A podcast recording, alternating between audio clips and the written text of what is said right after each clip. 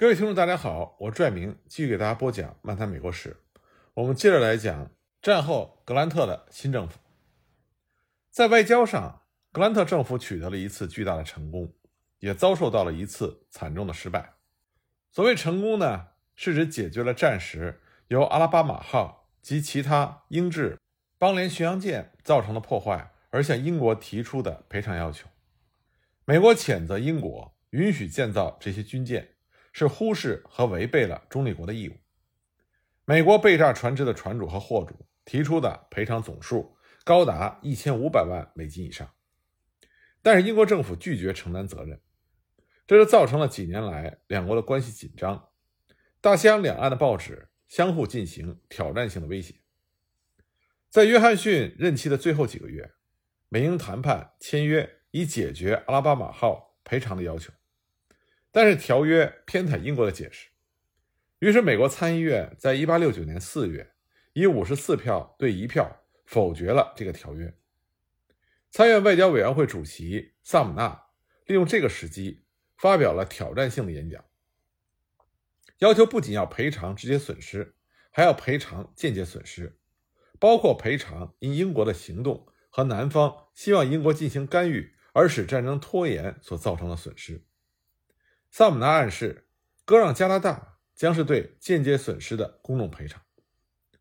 虽然在外交上和国际法上没有间接损失的先例，但是萨姆纳提出的极端要求还是引起了很多对英国在内战中的所作所为而仍然愤恨的美国人的共鸣。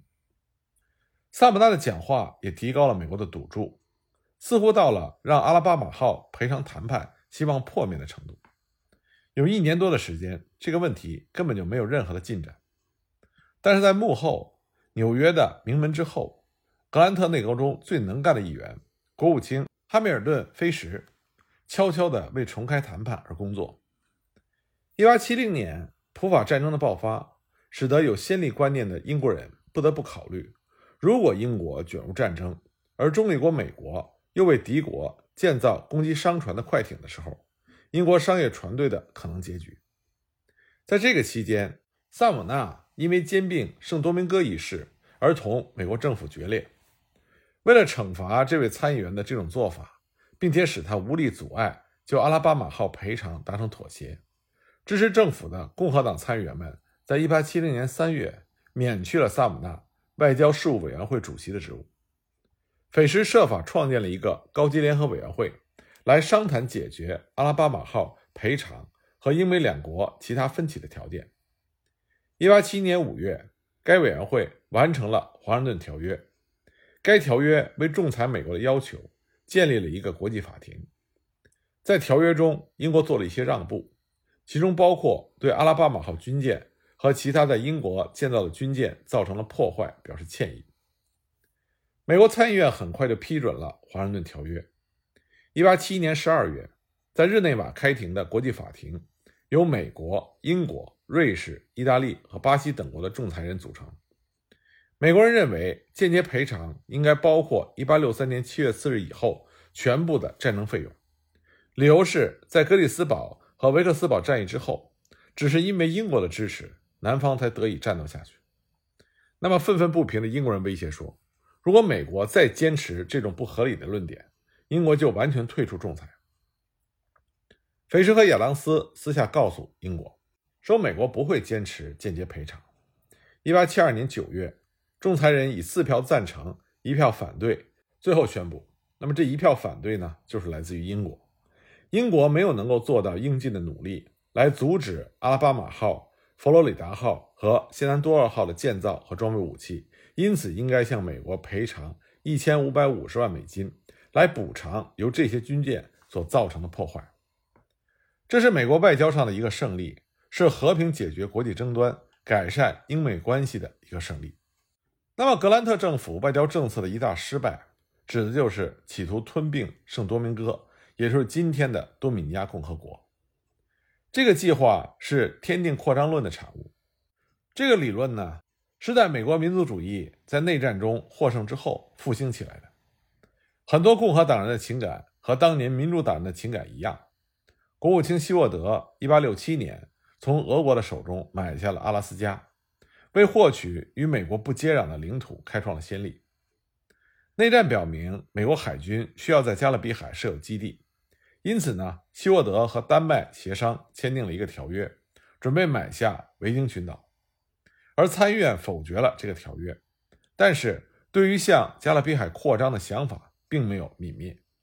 那么，与兼并圣多明戈计划有关的人，不仅仅是政府官员，像民间的土地投机商、商业开发者、成功的金矿主、银矿主。都希望在加勒比地区设有基地，而美国海军中有相当一批的军官都憧憬着巴拿马运河，因此呢，这些人在华盛顿就组成了一个多米尼加院外活动集团。而多米尼加当时的独裁者巴尔兹，他也希望被美国兼并，因为这样呢就可以加强他对付革命分子的力量。在美国国内，那些不太为私利而支持兼并的人，包括总统格兰特在内。认为美国拥有这块土地会给这个革命四起的国家带来和平和安定，会让其富饶的资源能够得到开发，也会让美国的影响力进入加勒比地区敲开大门，还会让巴拿马运河的工程得以开工。所以呢，格兰特认为这值得一干。他认为兼并圣多明戈会成为自己执政时外交政策成功的样板。但很快，格兰特因为缺乏政治经验。而尝到了苦头。格兰特的表现就像他仍然是一位只需要发号施令的将军，而不是一位为了某一个目标而必须争取到政治支持的总统。格兰特没有和国会领袖以及内阁成员商议，就在1869年7月派他的私人秘书巴布科克前往圣多明戈调查兼并的可能性。那么热心的巴布科克就超越了他的授权，带回了一纸兼并条约。格兰特完全不顾这个议事程序不合规定，而将这个条约就直接交给了瞠目结舌的内阁成员。当时国务卿菲什一言不发，他对于整个设想根本不热心。其他的阁员也是沉默不语。最后呢，内政部长考克斯打破了令人难堪的沉默，他说：“不过，总统先生，我们到底需要不需要兼并圣多明戈？”可是格兰特他主意已定。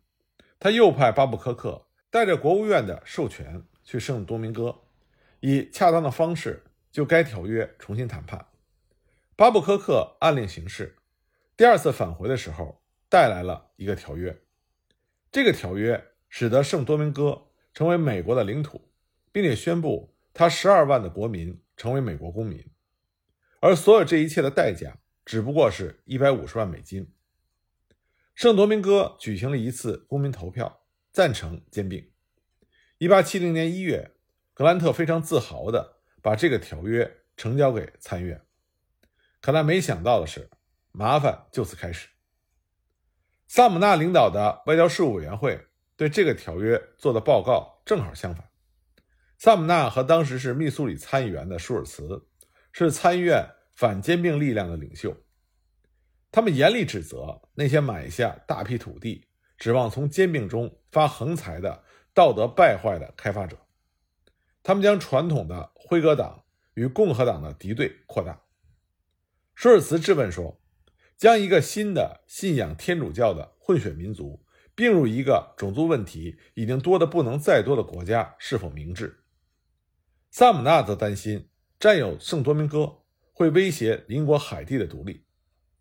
除了利比利亚以外，海地是世界上唯一的一个自治的黑人共和国。萨姆纳说：“这些岛屿从气候上、从占有情况上、从命运上，都是属于有色人种的。我们不应该占有它们。对土地的贪婪，绝不应该用于反对这个种族的权利。”遭到这样强烈的反对，格兰特自然是非常的生气。为了签订这项条约。他亲自去游说参议员，强调兼并之后，美国的资本、企业和政治制度都会输往圣多明戈这个岛国，对于当地以及邻国海地的穷苦黑人都有好处。格兰特私下用非常尖刻的语言指责萨姆纳。为了得到南方共和党参议员对这个条约的赞同，格兰特还采取了高压行政手段，这就使得格兰特。和参议员之间令人不快的不和更加加剧了。萨姆纳的一位马萨诸塞州的朋友和同盟者，司法部长霍尔，任用了一批联邦检察官和法官，这就引发了南方共和党人的不满。而且霍尔呢，还和政府的盟友马萨诸塞共和党中正在崛起的派别领袖巴特勒不和。为了取悦巴特勒，保证南方选票赞同兼并条约，格兰特在1870年6月15日解除了霍尔的职务，而且格兰特。还通过任命康克林的一位政治助手担任权力很大的纽约港税务员，而使得参议员康克林成为了兼并条约的支持者。但是他的这个任命为后来的贪污丑闻播下了种子。尽管格兰特做了这些，但是并没有起到什么作用，只是使越来越多的共和党人疏远了政府。一八七零年六月三十日，参议院。以二十八票对二十八票拒绝通过这项兼并条约，有十九位共和党参议员联合了九名民主党参议员投了反对票。格兰特对此怀恨在心，为了报复萨姆纳，格兰特就解除了萨姆纳门徒莫特利驻英公使的职务。一八七零年冬天到一八七一年间，格兰特和萨姆纳的公开斗争变得更加的激烈。格兰特顽固地重提兼并圣多明戈的问题，尽管连支持他的参议员都承认这个设想已经失败了，而萨姆纳抓住了这个机会，在一次参议院的演讲的时候，严厉地指责格兰特，说他的行为已经走上了歧路，太过分了。那么，萨姆纳演讲之后不久，亲政府的参议员们就直接罢免了萨姆纳外交事务委员会主席的职务。这些争斗严重的分裂了共和党，因为圣多明戈而发生争论的双方都表现出非常狭隘的报复的特点。萨姆纳高傲的自负和公众道义似乎随着他年龄的增长而愈演愈烈，而格兰特针对萨姆纳针锋相对的报复，也似乎在攻击着让共和党成为伟大政党的这一理想。而就在这个时候，在格兰特第一任期内被推动的文官制改革运动。更加加剧了共和党人内部的不和。政党分赃制指的是竞选获胜者按照此制度将公职授予本党的工作者以示回报，这是美国政治中历史最悠久的制度之一。当某党不执政的时候，获得政府职位的希望就成为保证该党忠诚一致的粘合剂；而当执政的时候，政府工资开支的百分之二到百分之三。就可以让该党的党员们心满意足。但是在19世纪60年代，越来越多的改革者抨击这一制度既浪费又腐败。他们强调，政府官员的任命应该根据能力和优点，而不是对党派的忠诚。为达此目的，罗德岛众议员詹克斯从1865年到1871年间，在国会每次开会的时候都会提交一项议案。提议建立一个文官制委员会，通过举办竞争性的考试来任命官员。虽然詹克斯的提案没有曾经获得过通过，但是支持在这方面采取行动的人越来越多。到了19世纪70年代，文官制的改革已经成为了最强大的改革运动之一了。这个运动的支持者主要是居住在东北部、受过良好教育的专业工作者。他们大多数人是共和党人，和该党过去的辉格党良心派一致。他们对于英国文官制度的抗腐败能力大为赞赏，非常的想效仿。职业政治家们蔑视这种观点，对他们来说，任命官职的权利是民主的生命之本。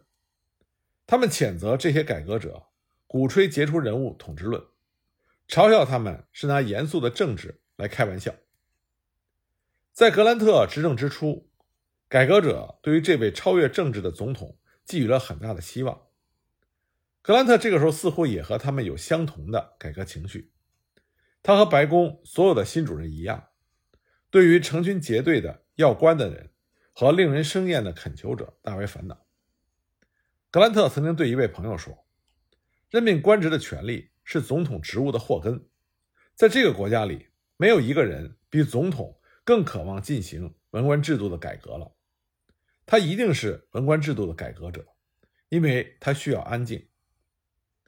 但是格兰特在这个问题上的表现，充其量是好坏参半。好的方面是，财政部长鲍特维尔、内政部长考克斯和司法部长霍尔在各自的部里实行了公平考试，来确定某些职务的提升和任命。格兰特在1870年递交给国会的年度咨文里，敦促制定改革立法。虽然两院都想加以阻止，但还是做出了联合决定。授权总统任命了一个委员会，为任命文官制定新的规则。格兰特就任命了乔治·威廉这位主要的改革者来领导这个委员会。委员会推荐了各类竞争性的考试作为考取各级文官职务的必要条件，还敦促取消党对工资的核定。格兰特颁布了这些规则，并且下令在1872年1月1日开始实行。但是国会。拒绝拨给足够的经费，这就使得文官制委员会不能有效地推行新的规则。虽然有些政府部门采用了某些规定，但是在19世纪70年代，分赃制并没有被彻底的改革。而国会中那些在圣多明戈事件上曾经和格兰特最为一致的共和党人，他们其实发挥了重要的作用，使得文官制委员会陷入了瘫痪。这就让那些改革者们。对于格兰特在这个问题上的诚意产生了怀疑。格兰特对于海关和国内税收部门的几个职务的任命，更加令改革者们失望，因为他们看见格兰特仍然公然地使用总统的任职权利。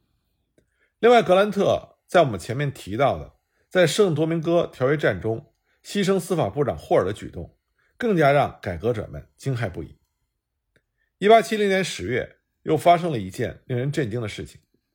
办事认真的内政部长考克斯，在与那些力图破坏其任命政策的政党分赃论者进行了一番激战之后，辞职不干了。这就让那些改革者们认为，格兰特已经向政治蛀虫们投降了，而这些蛀虫正在败坏着政府，将会使政府龌龊不堪。在这种情况下，改革者们对格兰特的看法就发生了彻底的转变。那么情况如何呢？我们下一集。再继续给大家讲。